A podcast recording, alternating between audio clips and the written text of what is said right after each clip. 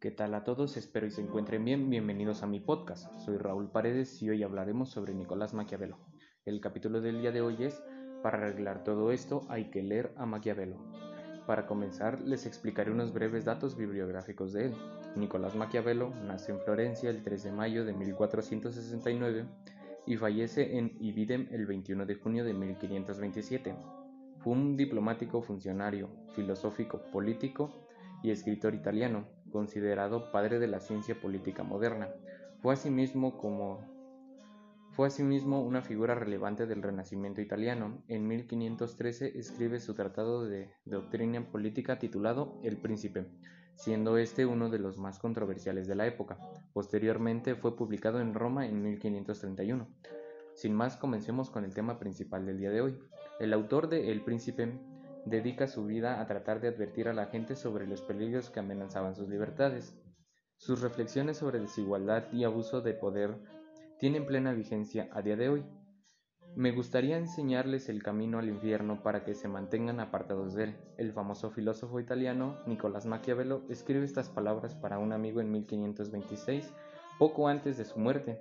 El infierno al que él se refería era muy terrenal, el que surge de malas decisiones políticas e instituciones corruptas. Las personas a las que él quería rescatar eran, para empezar, sus propios compatriotas, los ciudadanos de Florencia y de otros lugares de Italia que estaban a punto de perder sus últimos restos de soberanía y libertades civiles.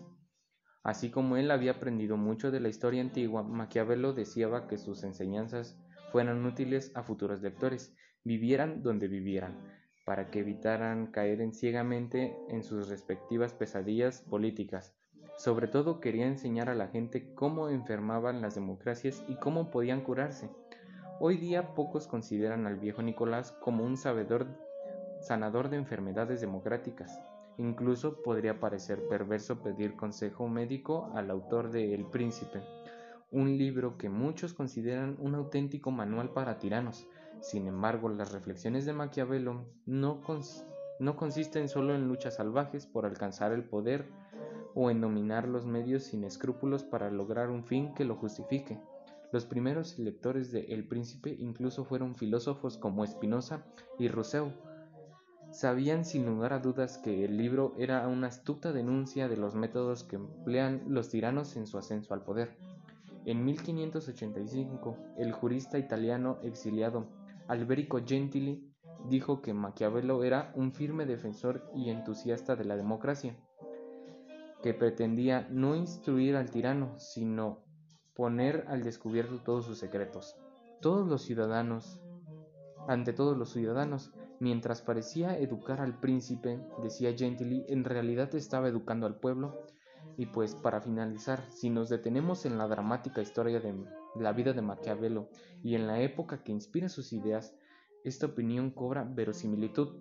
Los florentinos, como los ciudadanos de las democracias establecidas de hoy, estaban orgullosos de su particular forma de gobierno.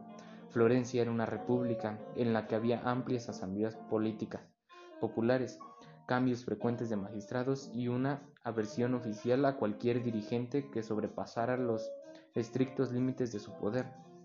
Pero al mismo tiempo aquella era una época agitada en Florencia y en Italia, y la inquietud hacía que la gente bajara la guardia.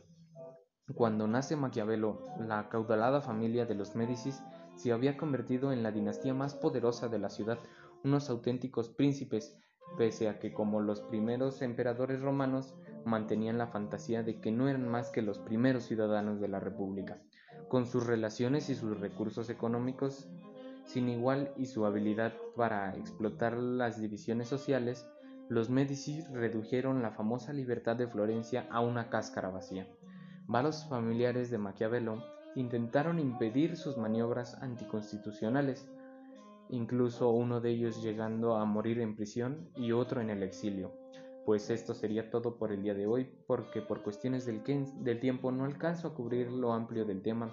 Espero y les haya gustado y más que nada entretenido. Nos vemos en el siguiente capítulo. Hasta luego.